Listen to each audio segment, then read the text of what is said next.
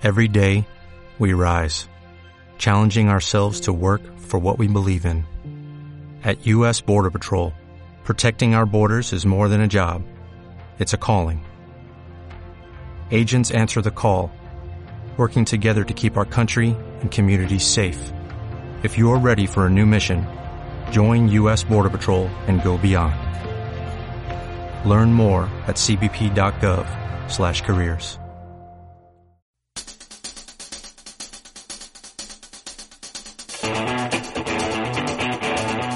El podcast de Casado con el Cine está de vuelta y yo tenía una propuesta que os quería hacer. ¿Qué tal Pablo? ¿Qué, tal, Mar? ¿Qué tal Iker? Muy buenas. Hola Iker, ¿qué tal? ¿Cómo se va notando que ya no grabamos de manera tan continua y, y, vuelvo a decir siempre mal lo de Mar? Porque ya lo había empezado a decir bien, pero ya da igual, siempre lo digo mal. La propuesta es que hagamos un podcast comiendo. ¿Tú qué opinas, Mar? Que yo no voy a participar en, en esa repugnancia, o sea, no contéis conmigo. Pero bueno, hacemos podcast de cine y un poco ASMR, seguro que a Pablo se le da genial. Eh, eso no es, no, no, eso no es ASMR, ¿eh? eso no es ASMR, eso Sí, es sí. una guarrada. Es ASMR aunque no te gusta, aunque sea un ASMR que no te guste, Bueno, Vale, pues es. cuando encontréis a una persona que disfrute escuchando a Pablo comer, entonces venís y me la presentáis, ¿vale? Es que no lo sabemos porque primero tendríamos que hacer la prueba y luego ya preguntarle a los oyentes si les ha gustado o no. Pues, pero muy bien que hagáis lo que os dé la gana, pero que no contéis conmigo, es que es sencillo. Bueno, vale, pero aunque tú no participes en ese podcast, lo escucharás luego y nos grabas no, no, una no, reacción. no, no, no, no, una reacción vomitando, eso sí que va a ser una ASMR. reaccionando al podcast de Casado con el Cine sin mí. Es que, madre mía, pues nada, que sí, que llevábamos muchas semanas sin grabar y han pasado varias cositas. Tampoco. Bueno, a ver, dos, que para mí son muchas porque os echo mucho de menos. Oh. Entonces, eso es mucho. Entonces, han pasado muchas cosas importantes, entre ellas que yo ya lo comentaba en el último podcast que se iba a estrenar eh, The Last of Us, la serie basada en el famoso videojuego. Y bueno, ya lleva tres capítulos, yo me los he visto los tres, no sé vosotros si habéis andado sumergidos en este mundo o no. Mm, Yo me he visto el primero y el segundo. Eh, reconozco que no era mi tipo de serie en un principio, eh, pero mi hermana me insistió mucho en que le diera una oportunidad porque a ella le gusta mucho Pedro Pascal, el protagonista. em, y bueno, dije, venga, va. Y la verdad es que para ser una serie que se aleja un poco de lo que suelo ver, eh, tengo que decir que me está gustando bastante. Eh, yo no he jugado nunca al videojuego en el que se basa la serie, pero sí que es cierto que la gente que, que lo ha hecho me da muy buenas referencias de que, bueno, está muy bien hecha, que es bastante fiel dentro de lo que es una adaptación y, y por ahora, pues pinta bastante bien.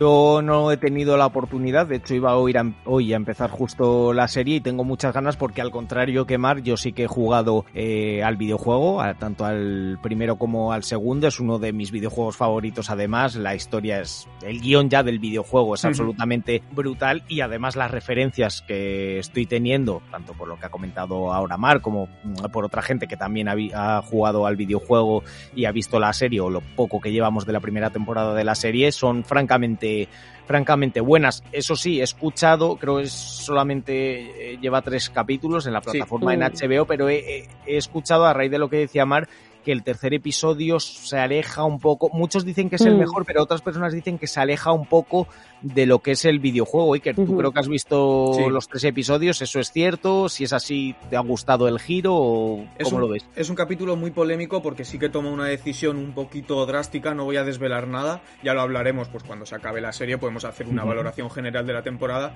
pero sí que toma una decisión muy osada para ser un tercer capítulo de una serie, pero para mí es un capítulo que funciona muy bien y sí, yo estoy totalmente de acuerdo en que ya el guion de por, o sea, el juego tiene de por sí un guion muy potente, eh, pero bueno, la serie tiene que tomar ciertas decisiones para que Claro. funcione de manera audiovisual. Entonces, eh, el que quiera únicamente disfrutar de la historia del videojuego, el videojuego sigue aguantando muy bien. Además, han sacado el remake del 1 con los gráficos que tenía el 2, que son una maravilla. Sí. O sea que el que quiera simplemente esa historia puede jugar al videojuego. Yo creo que es interesante que la serie eh, explore otras cosas que ya en el capítulo 1 y 2, Pablo, ya te darás cuenta de que ahonda un poquito más en, en la historia de cómo ocurre ese virus y de detalles así, que no son muy grandes, pero poquito a poco va encauzando a, pues ya que los que hemos jugado al videojuego nos aporte algo más de información y no veamos lo mismo una y otra vez, Mm. que para eso ya está el juego. Iba a comentar que normalmente este tipo de, de- de series en general, que son adaptaciones bien de libros, bien en este caso de, de videojuegos, eh, normalmente eh, llevan caminos paralelos durante los primeros episodios o la primera temporada y luego van separando un poquito los caminos. A lo Mm. mejor esto es lo que sucede también con The, La- The Last of Us, ¿no? Que en los dos primeros episodios es bastante, aunque introduzca detalles, pero es bastante parecido a lo que es el videojuego y en ese tercero toma su propio camino. No sé, estoy hablando sin haberla visto, Sí, pero sí. igual por la un poco la sensación que tú comentas. Sí, no, el tercer capítulo sí que se basa mucho en el juego, pero expande algunas cosas que pasan en el juego, que en el juego se pasa pues como de puntillas, ahonda mucho más en eso. Entonces, pues obviamente se tiene que tomar licencias porque en el juego no está toda esa información, entonces se la Mm. tienen que inventar. Pero hay que recordar que el creador del videojuego está ahí, por lo tanto Sí. todo lo que se ha creado es eh, bajo su punto de vista, así que tampoco sería reprochable en cuanto a que no han respetado lo que es el juego. Simplemente yo creo que lo están haciendo un poquito más grande esa historia. Mm. Y lo que he leído también que las actuaciones son francamente buenas. A ver, Sí. eh, Pedro Pascal es un seguro de vida, que ya lo vimos en Narcos, por supuesto, en Juego de Tronos también, los pocos episodios que, que Sí. salió, la verdad que tiene un protagonismo eh, muy importante, además es un papel Y se come la pantalla, que eso hay que decirlo también, claro. papel peculiar, pero él mismo cada vez que sale es lo que tú dices, llena absolutamente Mm. Eh, la pantalla y bueno, eh, también es un punto a favor, ¿no? Las interpretaciones y que los personajes se asemejen bastante eh, en desarrollo a los del videojuego, aunque es verdad que, que, mm, que Ellie, ¿no? Sí. Eh, dicen que no se parece demasiado a, a la Ellie del videojuego, pero que aún así la interpretación es, Claro. es muy buena. O sea, Total. físicamente a lo mejor no es que sean calcadas, así como, como el bueno de Pedro sí que se parece un poco más. Sí. Eh, eh, yo creo que cuando la ves en pantalla sí que tiene la energía de Ellie. Y, y hay, hay planos que aunque no se le vea del todo igual, si se le ve de espaldas o tal, tiene la misma manera de, de caminar, tiene la misma, tiene Mm.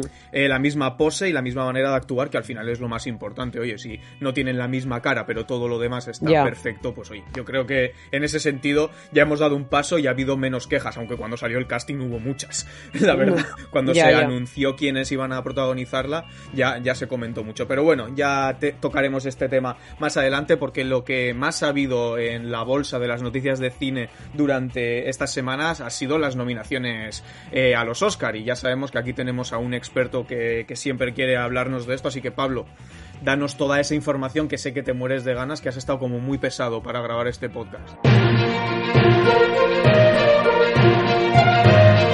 Sí, bueno, siempre porque a nosotros le damos mucha importancia, Sí. no mucha importancia, bueno, sí, porque le, le damos bastante protagonismo a, a los Oscar cuando se va aproximando la fecha, cuando es la gala y por supuesto todo el post y este año, aunque estemos grabando de forma más esporádica, no va a ser menos. Y No, dado no. que esta semana han salido las, las nominaciones, pues qué mejor manera que hacer un repaso aquí en, en Casado con el Cine. Si os parece, vamos a dejar la no- las nominadas a Mejor Película para el final, para poder comentar las que hemos visto, porque además es una categoría eh, que de nuevo este año vuelve a tener a 10 nominadas, así que Perfecto. un poco más tediosa.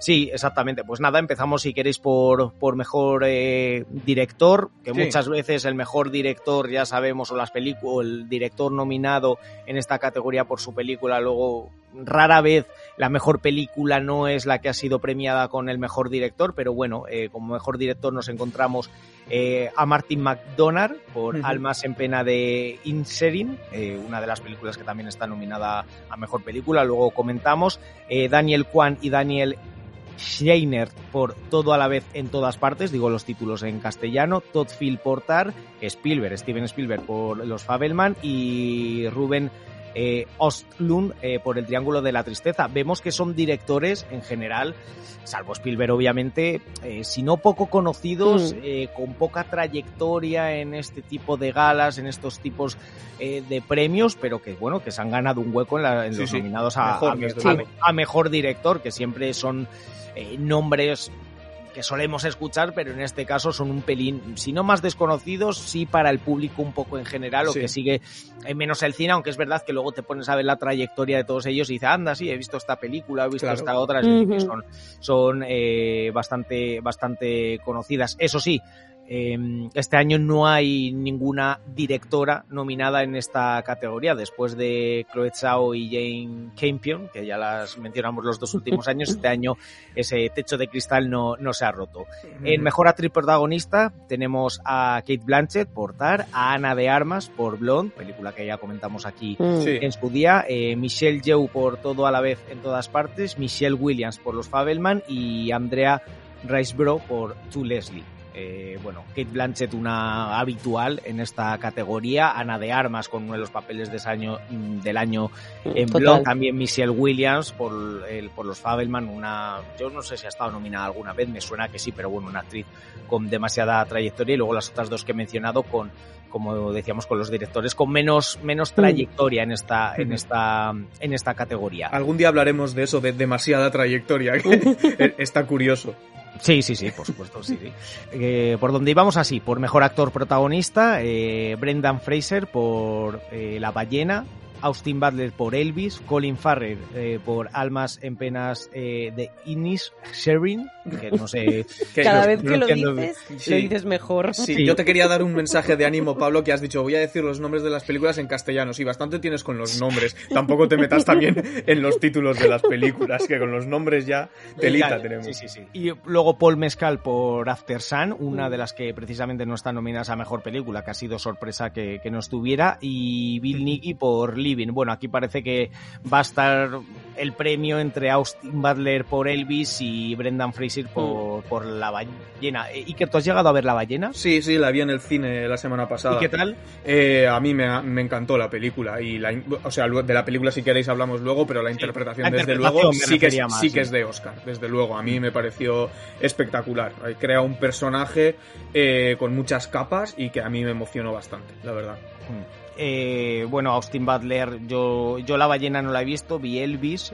eh, Y a mí Austin Butler me parece que hace un papel mm, Total. descomunal. Es verdad, Mm. aquí solo puedo opinar de él porque es la película que he visto. Y luego Colin Farrell se llevó el Globo de Oro. Ya. Eh, o sea que va a estar, es un premio aquí sí, Mm, que son sí, más ¿eh? conocidos los, Mm. los, los actores. Además, además, siempre la historia que tanto gusta Hollywood del renacer pues de Brendan Fraser, por ejemplo, Mm. que estuvo tantos años Sí. sin apartado con papeles Sí. escasísimos de, de- con películas de poca monta y cómo ha, renacido para esta película engordando Mm. muchísimo bueno yo creo que esas- Totalmente. ese tipo de historias gustan mucho ahí Sí, es que totalmente. A ver, a mí la película, como a Darren Aronofsky me gusta mucho, eh, tiene varias películas que me encantan y a mí la película es muy teatral y tal y a mí ese rollo me gusta mucho. Pero es verdad que la campaña de marketing de la película ha ido enfocada a ese resurgir de Brendan Fraser, Vale, de, por de su historia de superación y tal y yo creo que sí que ha empañado un poco la película y ha sido como, vamos a ir al cine a ver a Brendan Fraser, la película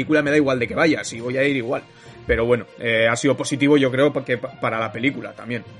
Total, ¿eh? En mejor actriz de reparto está Angela Bassett por Black Panther Wakanda Forever eh, Jamie Lee Curtis por toda la vez en todas partes eh, que me parece bueno ahora, ahora lo comentamos Sí. Eh, Kerry Condon también por eh, Almas en Pena de Inisherin, eh, Hon Cho por, por La Ballena y Stephanie Shu por Toda la Vez en Todas Partes. Hay dos nominadas por Toda la Vez en Todas Partes, que son Jimmy Lee Mm. Curtis y Stephanie Shu, y me, me hace gracia, bueno, me hace gracia, no, me, me, me congratula ver aquí a Jamie Lee Curtis, que a mí es una actriz también que me gusta mucho, que es cierto que hace bastantes años que no tenía, digamos, papeles en películas pues taquilleras, como ha sido Mm. toda la vez en todas partes, que además ha sido una, una sorpresa, porque es una peli de esas de primavera que Sí, normalmente sí, sí. no se cuela en, en los en los Oscars y este año pues han decidido han decidido premiarla y luego eh, la gente destaca Iker la interpretación de Hong Chau en, en La ballena que es Sí. desgarradora ¿a ti te pareció así o Sí, de hecho, la pe- eh, obviamente el protagonista de la película es Brendan Fraser y se come la pantalla casi todo el rato, nunca mejor dicho. No, y- Pero sí, había que hacer el chiste, había que hacer el chiste. Pero hay un momento en el que eh, tienen dos personajes una conversación y Brendan Fraser ni siquiera está en escena y es tan brutal la interpretación de ella que hasta se te olvida que el protagonista está siendo otra persona. Yo la estaba viendo y cuando de repente apareció Brendan Fraser y dije, ah, es verdad que el protagonista es este. O sea que eso dice mucho de, de la interpretación que, que hace en la película.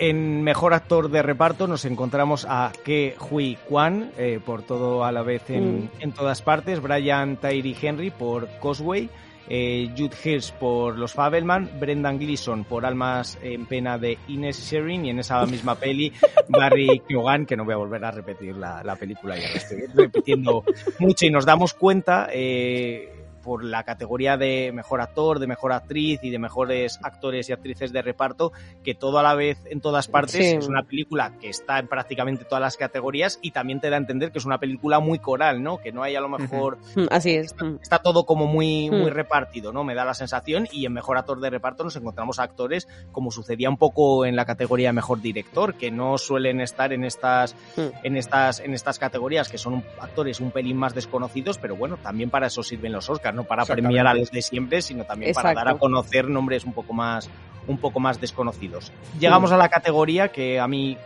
me parece, si no más importante, porque todas las categorías son importantes, yo es mm, la que por la que más me guío a la hora de seleccionar películas para ver, que es mejor guion original. Por eso te guías, eh, guion. Es- exactamente, Ay, bien verdad. tirado. Está Almas en penas de etcétera. eh, Istrus, Istres.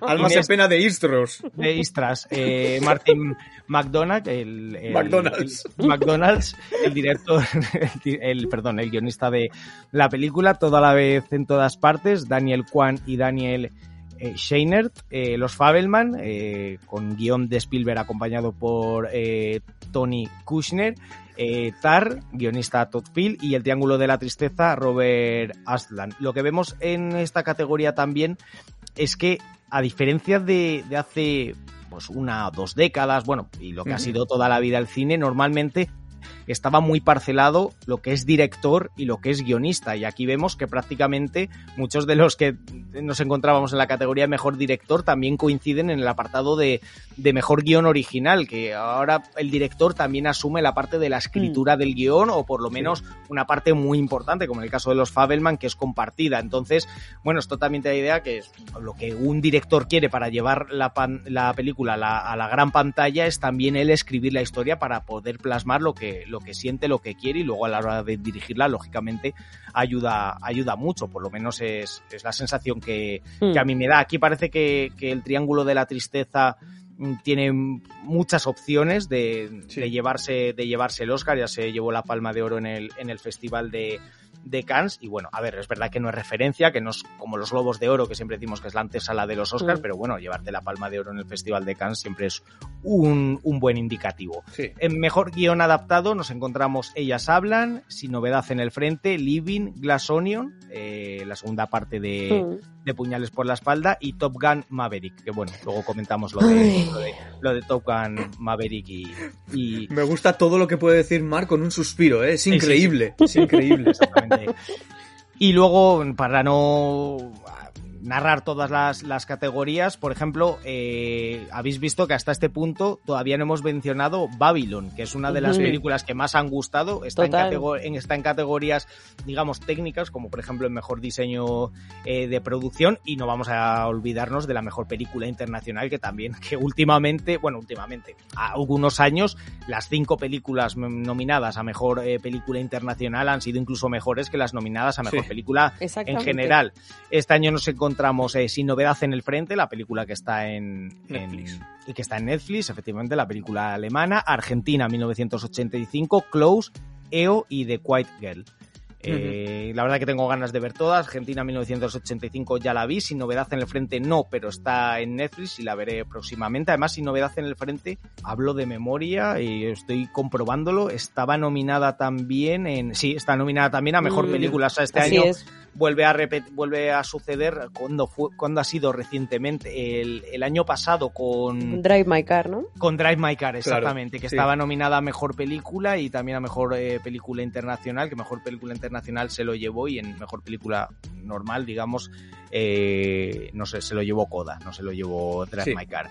Y bueno eso es un poco el resumen de, de, de lo que de las categorías más importantes en la gala de los Oscar. También en mejor fotografía está Sin Novedad en el Frente está Elvis El Imperio de la Luz que dice todo el mundo que tiene una categoría una perdón una fotografía muy eh, muy bonita. Y como digo Babylon nos la encontramos pues en mejor diseño de vestuario en mejor diseño de producción Eh, bueno, Mm. pues un poco lo, lo esperado, una película que se queda sin estar dentro de las categorías eh, Mm. de las categorías importantes. Así Yo- que ese es un poco el resumen. Sí, Mm. dime. Sí, que no he, llega- no he visto todavía Babylon, eh, tengo ganas de verla, la verdad, pero sí que me ha llegado que como es una película muy loca y tiene la duración que tiene, dentro de toda esa locura es verdad que a Hollywood no le suele gustar mucho. Ya sé que, que hay una película que tiene 11 nominaciones, creo que son 11, no sé cuántas eh, tiene todo a la vez en todas partes, que también debe de ser una película muy loca, pero creo que lo de Babylon es otra cosa. Entonces sí que es verdad que eso igual a, a los que a los que eligen estas cosas no les gusta demasiado ese caos y también igual verse retratados. Que, que eso también creo que puede estar ahí y autocrítica no suele haber mucha. Entonces, Mm. Bueno, No, cre- creo que puede creo que puede ir por ahí. No lo sé porque Mm. como no he visto todavía la película, pero bueno, lanzo mi moneda al aire. Cuando se aproxime la, la gala ya analizaremos más en fondo que las habremos visto todas las Sí, películas, y habremos seguido todas las interpretaciones y demás y también daremos detalles de, de la gala y ahora por último eh, vamos a, a decir las las 10 nominadas a, a Mejor Película, que son Sin Novedad en el Frente, que ya la acabamos de mencionar en Mejor Película Internacional, Almas en Pena de Ines Sherin, In the store. eh, In the nuestro- scorer. Avatar el sentido del agua, Elvis, todo a la vez en todas partes, Los Fabelman, Tar, Top Gun Maverick, El Triángulo de la Tristeza y Ellas Hablan. Bueno, vamos a empezar por Top Gun Maverick por, por quitarlo ya, porque cada vez que la mencionas se escucha que- un suspiro por ahí de fondo. No, de Entonces, verdad. Vamos a quitárnosla de encima ya. Es que me pongo mala. Venga, os por- lo digo en serio. O- Opina, Mar. Lib- No. Siéntete libre, es tu podcast. Vamos a ver, de verdad, o sea, ¿os parece normal? Es que no me lo explico, o sea, no sé qué coño ha pasado. Uy, perdón, no quiero decir palabrotas, esto luego lo cortas. No, no has dicho Eh, no palabrotas, es una mm, parte No del sé. cuerpo, o sea, tampoco. No sé qué demonios ha pasado para que eh, Top Gun Maverick esté nominada a Mejor Película. Es que nos hemos vuelto locos, de verdad. O sea, es que me parece un insulto para el resto. O sea, Jopetas, Mar, pero ¿la has mm, visto? Pero vamos a ver, Iker, he visto el tráiler, es más que suficiente. O sea, me estás es un podcast de cine que hablamos con propiedad. Pero vamos a ver, me estás contando que Tom Cruise con la cara recauchutada, eh, haciendo lo que hace, eh, un blockbuster de estas características, pero oye, que te diría lo mismo si me dices que eh, la última de Thor está nominada, que no es una cuestión de que sea una película que me guste o no me guste, pero de verdad, eh, a mí me parece un insulto para el resto. Sí, y yo- ahora habla tú, Iker, que la has visto. A Sí, ver. la vi, la vi el fin de semana pasado, la verdad, pues para ver esto, para ver todas las que están nominadas a mejor película, empezar por ahí. Y no, a mí no me gustó, la verdad, porque ni me pareció que. Porque hay películas para cada momento. Hay veces que no nos apetece ver algo que nos haga pensar Mm. y otras veces nos apetece ver algo más encauzado, hacernos sentir cosas. Yo digo, bueno, pues Top Gun, obviamente no va a ser de las que me haga sentir cosas, más allá de entretenerme, pero no me entretuvo. Eh, me aburrí bastante. Y las partes que son de acción, pues sí, técnicamente están bien, pero tampoco me pareció eh, como... Yo siempre lo digo, yo no he visto a todo gas eh, Fast and Furious, pero, pero entiendo que son un despropósito y van enfocadas a disfrutar en el cine pues de esos efectos y tal. Aquí es como que se toman demasiado en serio a sí mismos también, entonces realmente no, no- a mí no me, no me entretuvo, no me transmitió nada, porque digo, si no me transmites nada, por lo menos entretenme, si no me vas a entretener, por lo menos te voy a pedir que me, que me generes algo. Y no, y a mí no, no me funcionó, de hecho meten ahí la, una historia de amor que no a- aporta más que minutos inútiles eh, al metraje, porque no aporta nada, es tan igual al principio que al final, eh, y- así que no, eh, para mí es una película fallidísima, como encima para estar nominada a un Oscar, pero bueno. Hombre, eh, es, es como no si metes un cardo en un ramo de rosas, de verdad os lo digo, estoy indignadísima. Es cierto que siempre se corre el riesgo cuando metes a 10 películas eh, nominadas a mejor película que se te pueda colar alguna de este estilo. Si un fueran- pestiño, sí. Sí, si fueran 5, yo vería complicado, sinceramente, que Top Gun Maverick estuviera eh, nominada a mejor película. Me, me- Ujú. me extrañaría mucho. Más que no porque estuviera, que también, sino por la que se quedaría fuera, que Sí, no sí. sé. Se quedaría Es que, fuera, seguro. mm, Pero vamos a ver, por ejemplo, eh, After Sun eh, me parece que se lo merece mucho más. O, eh, sin ir más lejos, eh, Argentina 1985. O sea, me parece que es una película que a mí me gustó mucho y que se merece mucho más estar nominada que Top Gun Maverick. Yo, Sí. de verdad, creo que estamos ya quizá alcanzando un punto en el que, por tal de meter títulos y títulos y títulos en mejor película, eh, se nos está yendo un poquito Ya. de las manos. Sí, eh, además yo creo que este año, después de, de que hace dos ganara Nomadland y el año Mm. pasado ganara Coda, que son películas, pues, cada una con sus, con sus virtudes y con sus defectos. En el caso de Nomadland, pocas virtudes, en mi opinión. Pero bueno, pero- Podemos volver a ese tema. no, no, no, ya, ya ese, ese podcast ya lo hicimos, pero vamos. Eh, bueno, que cada una, como digo, con sus virtudes y con sus defectos. Bueno, pues eran dos películas. A ver, Coda no es contemplativa exactamente, pero bueno, era un poco Mm. el premio al cine independiente, digamos. Joder, pero Coda, Diga- pero Coda es muy accesible para el gran Sí, público. Sí, Sí, sí, sí, o sí, sea, pero bueno, pero no es ese tipo de película que tradicionalmente se llevaba el Oscar a mejor película. No, no, desde luego. ¿Entiendes? Eso Así, es. Y este año es que han tirado directamente la, la- la- la casa por la ventana, o sea, metiendo a Top Gun, metiendo a Avatar. Es que Ya, esa es otra. esa eh, es otra, ¿eh? esa es otra. Claro, pues eh, no sé, a mí me parece, me parece, me parece excesivo. Me Y ojo, yo por ejemplo no entro a valorar que Avatar sea una mala película, eso ya es para otro debate. Pero sí que es verdad que considero que en una categoría como mejor película, que lo estás englobando todo, no se lo puede llevar a una película que directamente está hecha para lucirse técnicamente, cuyo Ya. guion... eh, que, que no es por...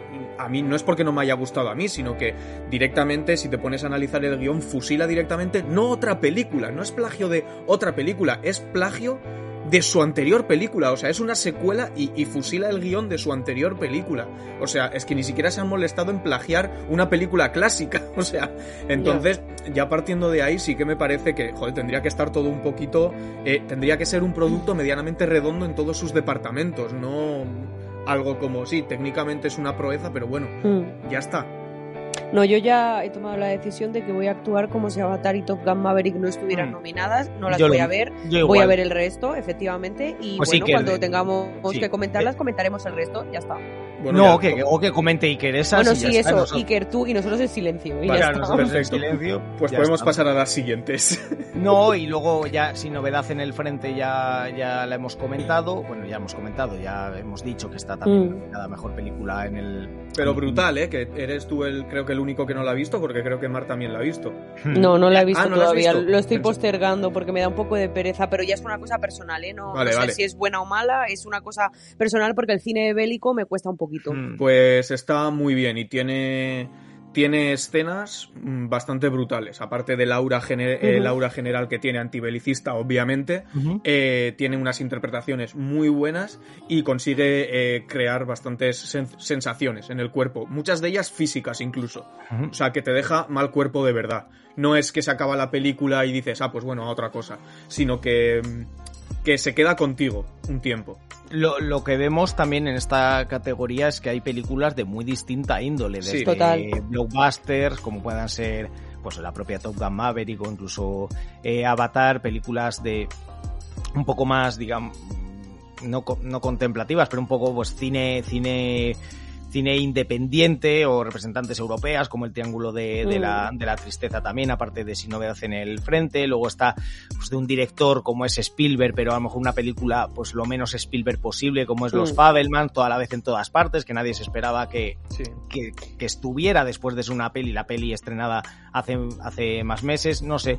Mm, Yo creo que es una categoría muy variada y en general, a diferencia de, de otros años, no veo una clara, sin haberlas visto por supuesto todas, pero no veo por lo que se comenta, por lo que han sido las galas de otros premios, por un poco sensación, no, no veo ninguna como favorita con respecto, con un favori- favoritismo excesivo con respecto a, Mm. a la- a la- a las demás, no sé, no sé vosotros cómo lo veis.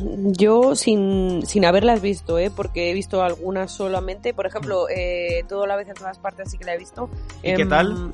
Pues, em, a ver, no es una mala película, es una película eh, muy particular, eh, no es para todo el mundo y de hecho creo que es que es eh, una película que está polarizando mucho, o sea, o te gusta mucho o la odias. Em, y es de estas películas que te cuesta quizá entenderlas un poco. O sea, si me preguntas de qué va la película, eh, me costaría un poco explicarte de qué trata, ¿no? Em, pero no sé, me da la sensación de que va a ser una de las grandes triunfadoras. Igual me equivoco. eh, está, es verdad que tiene muchísimas nominaciones y me da la sensación de que se va a llevar muchas estatuillas. Hmm. em, porque ya te digo que es de estas que polarizan mucho, pero, pero tiene a gente que, que le ha gustado muy, muy, muy mucho, ¿eh? Sí, parece que es una película que en la academia ha gustado mucho. O sea, Mm. por, no solo por el número de, de estatuillas a, la que, a las que está nominada, por el número de nominaciones, sino bueno, también por un poco lo que, lo que comentas, que ha sorprendido. Rescatar una película estrenada hace tantos meses Mm. es, es también raro. Además, una Ujú. película que, bueno, que no sé, es estadounidense, ¿no? O sea, creo que la- los actores y las actrices son, son, asiáticos, ¿no? Me parece.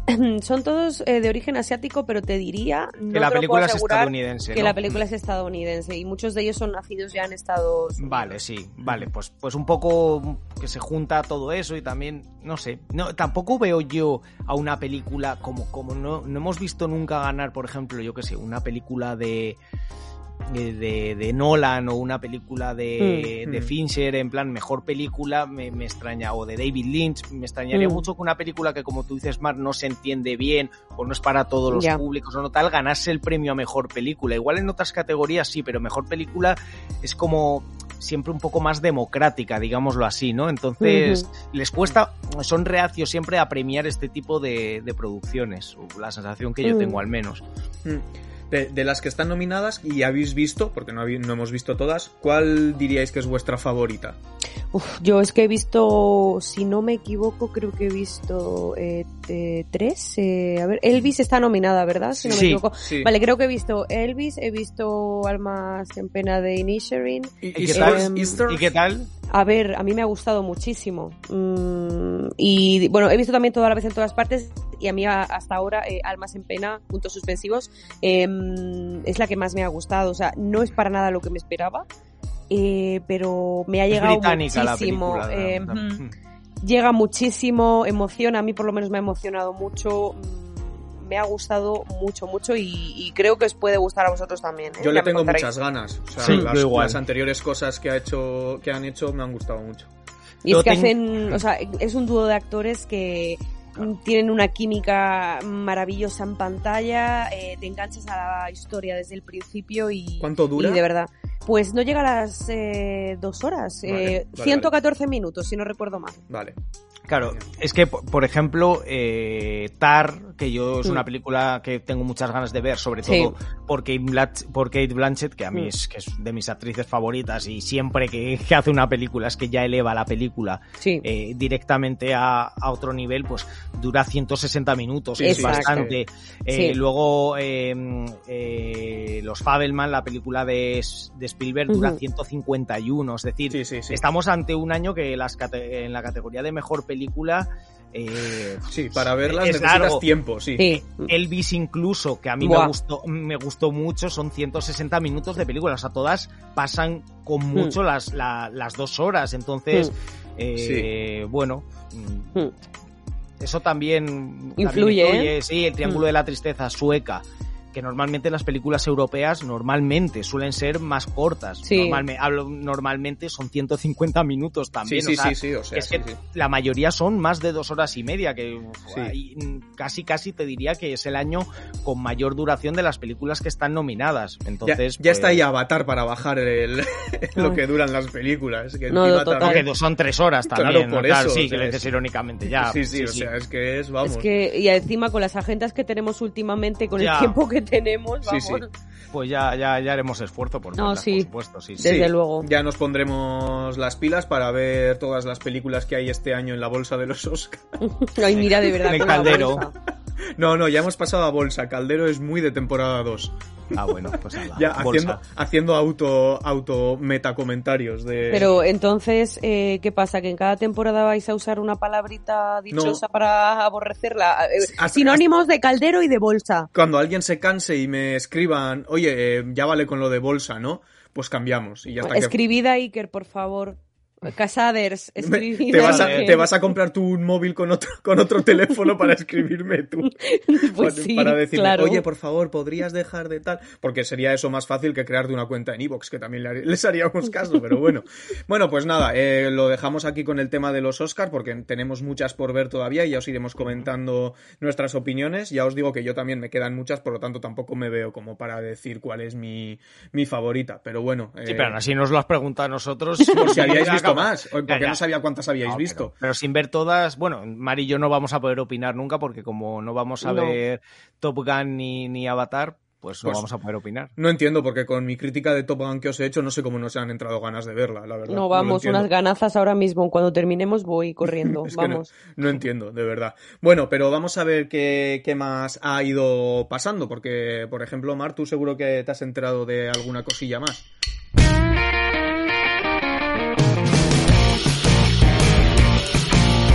Pues eh, de alguna cosilla sí, además de cosillas que sé que nos van a hacer ilusión a los tres. Eh, compartí hace unos días además con Iker por, por Instagram el tráiler de, la cuarta temporada de, de ah, Succession. vamos. Que ya por fin, finales de marzo, la, la tenemos aquí. Eh, y un tráiler que muestra que, bueno, que, que esa guerra eh, en la familia sigue más viva que nunca y creo que va a ser una temporada muy, muy movidita. Yo tengo muchas ganas. ¿eh? No sé, vosotros estáis también como en el hype a tope como yo. Hombre, vamos, hombre. Yo también te, he de ser sincero que no vi el tráiler entero porque dije, tranqui, tranqui, si ya la voy a ver, si en cuanto salga me voy a poner a ello, no te preocupes. Pero, pero sí, sí, eh, además tal y como acabó la anterior temporada, eh, además que yo me la devoré, me acuerdo, porque vosotros ya ibais al día, mm. pero yo la empecé a ver por recomendación y al final en dos semanas me vi las tres temporadas. O sea, fue espectacular. Ahora vas a tener que refrescar con la, tercera temporada a la hora de empezar la cuarta, ¿eh? sí, sí. Hay cosas que no me, acuerdo obviamente del final, pero sí, sí. y de cómo acabó absolutamente todo en cuanto a la trama principal de, la serie. Y viendo el tráiler, no sé si a vosotros os habrá pasado, también he recordado algunas cosas de la, Total. De la temporada de la temporada anterior y me han entrado lógicamente más ganas de, verla. Además, estrena ya en nada, es que un mes y medio está, está ahí, el 27 de marzo, si no me equivoco. Supongo que irán a capítulo semanal y tal, así que podremos ir comentando. Con calma. Porque ahora como ya parece ser que eso ha, llegado para quedarse, porque ya estábamos como muy acostumbrados a que saliesen las temporadas de golpe por Netflix generalmente, pero bueno, ya estamos aprendiendo y está volviendo como esa ilusión de ir viendo capítulos y ir comentándolos, que es lo que está pasando con The Last of Us, que, que al final es algo que yo hacía muchísimo que no vivía, también porque yo pues voy viendo las series un poquito cuando me va entrando ganas, pero bueno, mm. está bien bien. No, yo lo prefiero así, a capítulos semanales, que si no me agobio porque no tengo tiempo y así es como, vale, voy al día, no, no me agobio tanto, ¿sabes?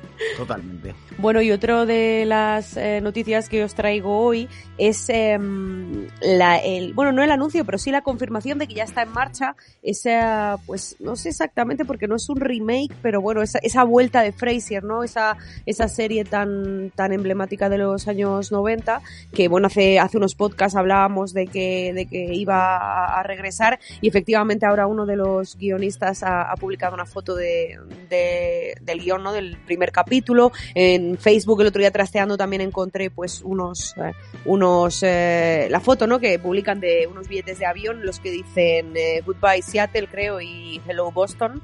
Em, y no hay todavía una fecha clara de, de, estreno, pero sí que vemos que bueno que ya ha empezado esa, esa producción de, de, una serie que, bueno, es que yo le tengo mucho cariño, siempre os lo digo, que es una de las series que me recuerda mucho pues, pues a mi infancia, a que mi padre siempre ha sido un gran fan de Frasier y, tengo muchas ganas de, pues, de verla. Y oye, desde aquí pues hacer un llamamiento de a ver si nos la ponen en alguna plataforma que podamos refrescar un poquito la memoria. Sí, además de que no está en ninguna, en ninguna plataforma, es muy difícil o francamente difícil encontrarla en, mm. en, tienda. Bueno, eh, si recordáis, yo cuando estuvimos en Nueva York estuve mm. buscando en la en la tienda. Eh, sí, nos acordamos del viaje a Nueva York. Sí, sí, sí, sí. Bueno, pero de ese momento igual sí, no. Sí, sí. Eh, sí, pasamos muchas horas en esa tienda. Sí, por eso. Y, recuerdo que no estaba y aquí en España ni. Vamos. Mm, Está complicado, sí. Muy difícil encontrar. Había alguna temporada suelta, sí que lo recuerdo, pero hmm. no la serie completa. A ver si con esto vuelven a. Ojalá. O vuelven, no la cuelgan en, en, alguna de las plataformas a las que estamos suscritos y la podemos ver porque, de verdad, lo único que, que debo recordar que este es, bueno, no, no spin-off, este remake, digámoslo así, va a ser sin, va a ser eh, sin, sin, los actores originales, ¿no? O con los actores originales. Yo creo que sí que van a contar eh, con Frazier, pero estaban un poco en duda los secundarios. De todas Va, formas, vale. eh, no hay como mucho confirmado todavía, o sea, no se sabe demasiado. Paramount no está eh, ofreciendo muchos datos, así que yo creo que en los próximos meses nos irán contando más y ya podremos ver si, si nos apetece o quizá nos da un- ese reparo que nos da siempre de, de retomar o de recuperar algo antiguo o que nos ha gustado mucho por aquello de la decepción, ¿no? Hmm. Ya.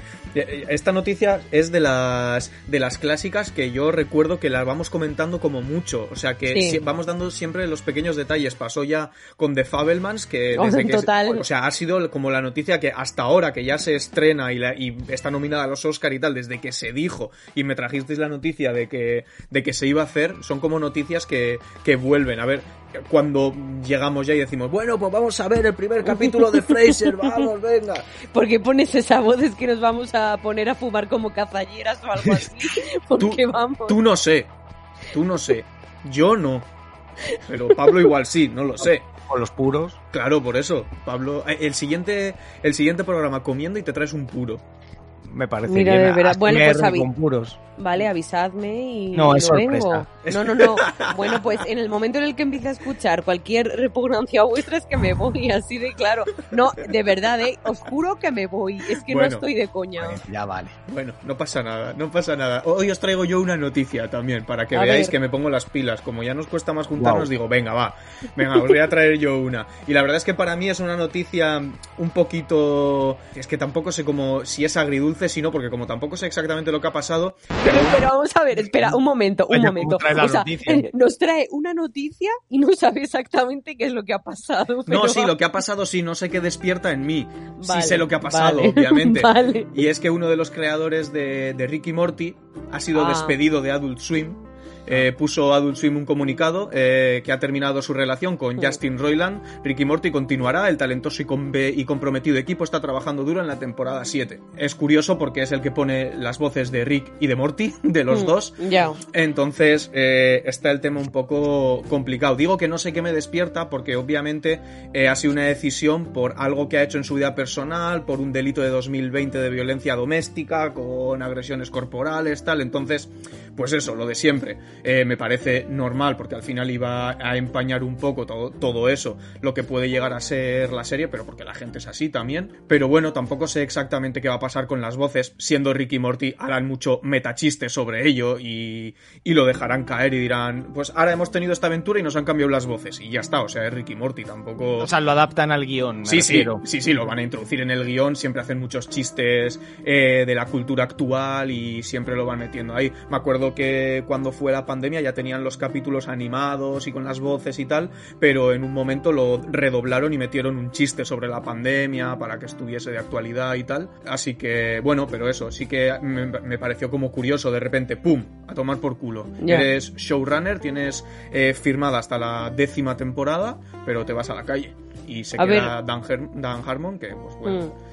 Yo lo que siento, a ver, eh, a mí, ya esto es una opinión personal, a mí la decisión me parece pues eh, Correcta, cor- sí. correcta, adecuada y buena, eh, pero sí que es verdad que, que me da pena por Ricky Morty, eh, porque es verdad que, que- que las voces de Ricky Morty es como algo muy característico de la serie, ¿no? Sí. Es como que, que es una de, la- de- de las cosas que tiene la serie que hace que te guste, que te haga gracia, que te divierta. Entonces, eh, bueno, veremos a ver si son capaces de, pues, de hacer eh, un cambio que sea a positivo, porque no sé si van a optar por, pues, Sí. por un cambio que suene diferente y adaptarlo, como tú dices, al guion, o intentar buscar a alguien que haga algo muy, muy parecido, que es A lo ver. que se hace muchas series. Hay gente que puede hacer perfectamente la imitación de Ricky Morty Sí. y hacerlo bien. O sea, tú puedes hacerlo y No, la verdad es que no. Yo no tengo esa capacidad de eructar, la verdad, me gustaría, pero no, no, no sé hacerlo a conciencia. En plan, sé eructar, pero cuando el cuerpo me lo pide.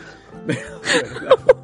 claro. Eh, y nada, eh, para acabar, porque ya que los programas son cada X tiempo, eh, no me importa que, que nos extendamos un poquito más, porque quiero saber qué habéis estado viendo durante este tiempo, la verdad, para que me hagáis recomendaciones y eso. Yo, mira, yo voy a ser muy breve, porque además es que como no tengo tiempo para ver nada, estoy un poco desanimada porque a mí, jolín, no tengo, no sé de dónde sacar eh, las horas para, para ver cosas. Entonces, estoy tirando por eh, productos muy sencillos y fáciles de ver. Eh, estoy ya por fin viéndome esa em, serie, pues digamos, tan eh, eh, legendaria de los 2000 como es Sexo en Nueva York, que no la había visto Bueno, nunca. bueno, muy Eh, bien. ya voy por la cuarta temporada, o sea que la tengo bastante avanzada. Además, los capítulos son muy cortos, con lo cual. Te viene muy bien. Me viene estupendamente. The Last of Us, como es una vez a la semana, pues también me va bastante bien, aunque ya veis que el último no lo he visto, con lo cual eh, no está siendo tampoco precisamente un éxito mi organización. Y, mm, y luego cogí con muchas ganas em, esa nueva temporada de bueno, ahora es That Nighty Show, eh, que viene de aquellos maravillosos 70, Ah. que es una serie que a mí me gustó mucho. ¿Y qué tal? Tengo que decir que para lo que me esperaba, después de ver lo de cono- cómo conocía a tu padre, me esperaba una cosa bastante desastrosa y tengo que decir que me está gustando bastante. Eh, sobre todo, bueno, pues cuando aparecen eh, los eh, actores originales, pues es muy nostálgica y está muy bien. Pero bueno, mm, dentro de lo que es el mundo remake y de las barbaridades que se han hecho, no está demasiado mal. Así que ahí estoy con, con estas cositas que ya ves que, que hoy no aporto tampoco mucha calidad aquí a- a- al podcast. Bueno, mucho mejor esto seguro que la mierda esa que hicieron de Friends, que no le importaba a nadie. No empecemos, ¿eh? Lo siento, Omar, es que era para meter ahí un poquito de, Ya. de conflicto, para hacer el casado con el cine, el reality, vamos a, a echar mierda unos a otros. Bueno, Pablo, ¿qué, qué ibas a hablar tú? No, yo nada, iba a comentar de lo que había visto yo, que no ha sido otra cosa que las películas de Brian De Palma. Me ha dado por, Bueno, ojo. por revisar su, su filmografía. Algunas películas ya las había visto, como por ejemplo Scarface, El precio del poder, que es de mis películas favoritas, Los Intocables, que a mí me gusta mucho, pero también me he ido un poco más atrás a sus primeros eh, trabajos, como es Hermanas, por ejemplo, como es El fantasma del paraíso. que Brutal, me- qué peliculón. y- sí, sí, sí.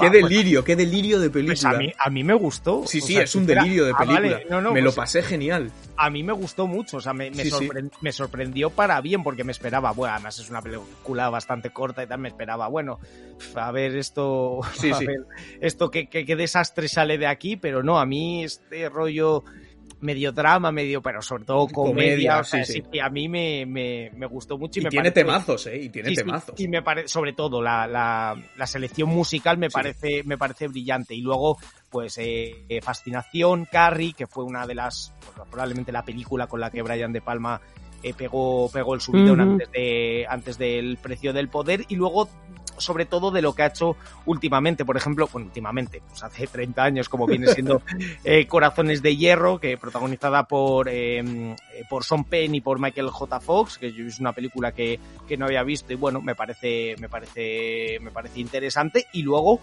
que yo no lo recordaba, Misión Imposible, la primera, es de Brian De Palma. Sí. Ah, sí, yo no lo sabía. Sí, sí, sí, pues yo no, yo no lo sabía o no lo recordaba o cuando la vi hace muchísimos años, pues, mm, pues simplemente no reparé, Mm. no reparé en el, en el director y la verdad que, que bueno, que, que es que siendo Brian De Palma un director también que, que las películas de acción las resuelve francamente bien, como Sí. es Carlitos Way, por ejemplo, la de Atrapado por su pasado, que a mí me gusta mucho también con, con Al Pacino, es una película de acción tremenda, con bueno, de hecho, todas las películas de Brian De Palma en general, las que son un poquito más pues de cine negro, acción, contienen unas escenas de, de, de, de absoluto vértigo que a mí me Sí, parece sí. en eso un absoluto un absoluto genio. Así que, bueno, pues nada, revisando su filmografía he estado. Es verdad que últimamente no ha hecho, no ha hecho nada, nada llamativo, digámoslo así. Tiene una Mm. película brasileña eh, que parece que va a estrenar en 2024, protagonizada por Wagner Moura, el que, el que interpreta a Pablo Escobar en,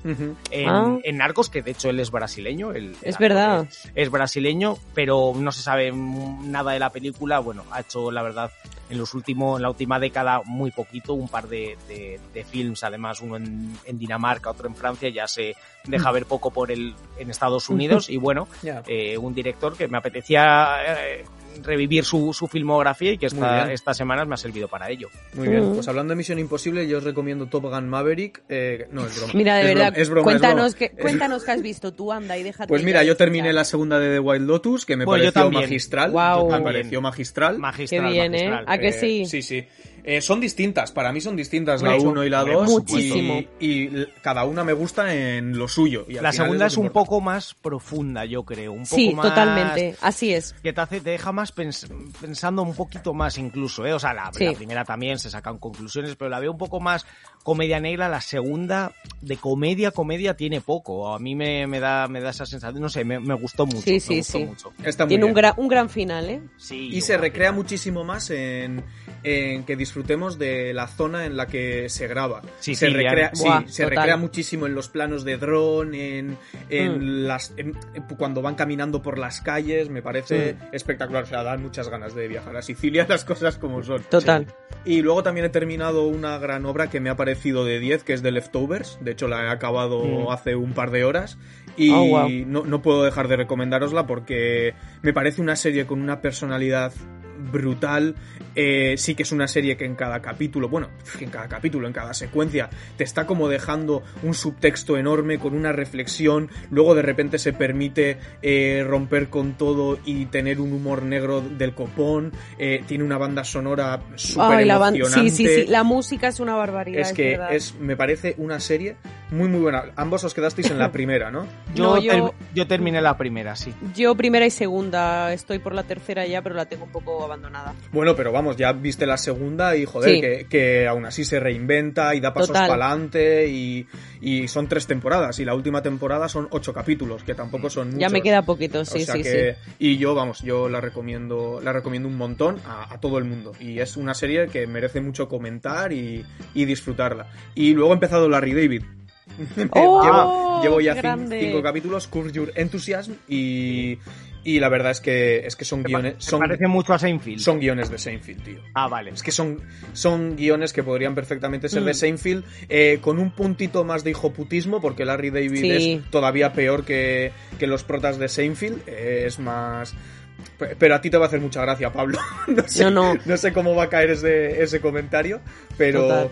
Pero hay, hay momentos hilarantes y los guiones están muy bien hechos. eh, que cada cosa eh, repercute en, otra, en otro acontecimiento y son capítulos de 28 minutos aproximadamente y, y todo está súper bien. Eh, ya en el cuarto capítulo sale Bob Odenkirk, que es el Ah, es, sí, es Saúl. Sí, Saúl. Sí, O y, que también, y que también sale en Seinfeld en un capítulo Claro. de pareja de Lane, me parece. Claro, pero joder, es como, hostia, que ha pegado hoy, pero, pero mira desde cuándo lleva dando guerra. Que al final Ya. es como hasta que, hasta que despega la carrera de alguien, Sí. pero luego te pones a echar para atrás y dices, joder, si es que estaba en todas partes. Ya Bueno, de mucho le ha costado. En, en Seinfeld hay muchísimos Más gente, actores sí, sí. y actrices Sí, sí. que de hecho cuando, cuando esos eh, actores actrices se hacen eh, famosos o llegan a, a la primera línea, te pones a buscarlos y dices, y pone, y ves que pone Seinfeld, y dices, ¿cuándo ha salido este? Claro. este? Seinfeld, buscas el nombre del actor o la actriz. El sopero Seinfeld, nazi. Y, eh, y dices, pero si es verdad, si es que es esta persona, claro, como lo hacen tan jóvenes y todavía Claro. Eran tan Claro. conocidos, están completamente cambiados. Sí, sí, la En- verdad que. En Friends también hay muchos, pero eso no le importa Sí. a nadie. No, eso Bueno, no. Iker, ya de verdad es que sois muy pesados, ¿eh?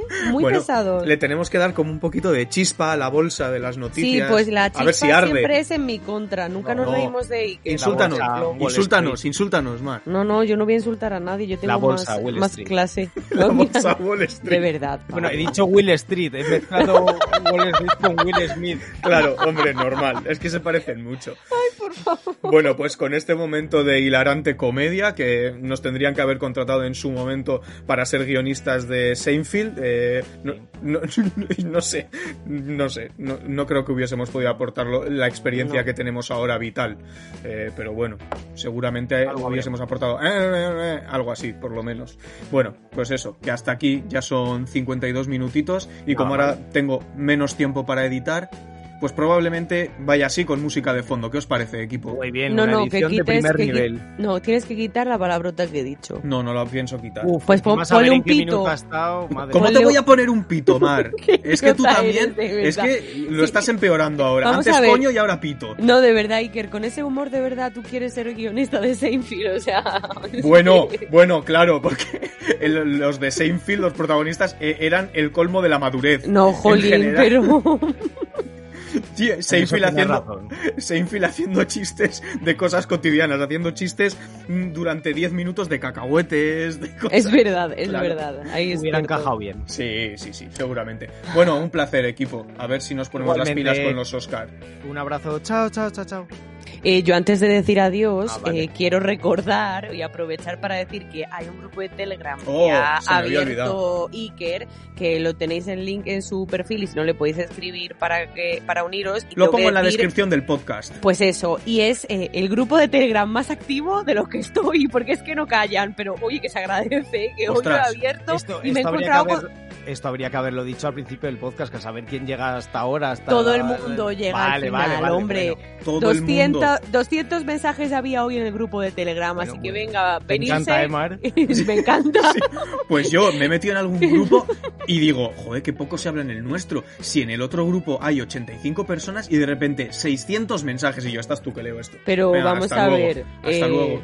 ¿Queréis saber cuántos minutos tardé en silenciarlo desde que entré? Ah, bueno, pero yo es que tengo silenciado todo. book Bueno, pero eso, que os, que os vengáis, me que se bajaré habla mucho de cine, que está Sí, muy bien. que hablamos de todo lo que vamos viendo, hacemos recomendaciones los viernes, Sí. comentamos los capítulos, además está guay Telegram porque se puede como emborronar los spoilers y así no, si se está hablando de algo concreto no te enteras si no quieres.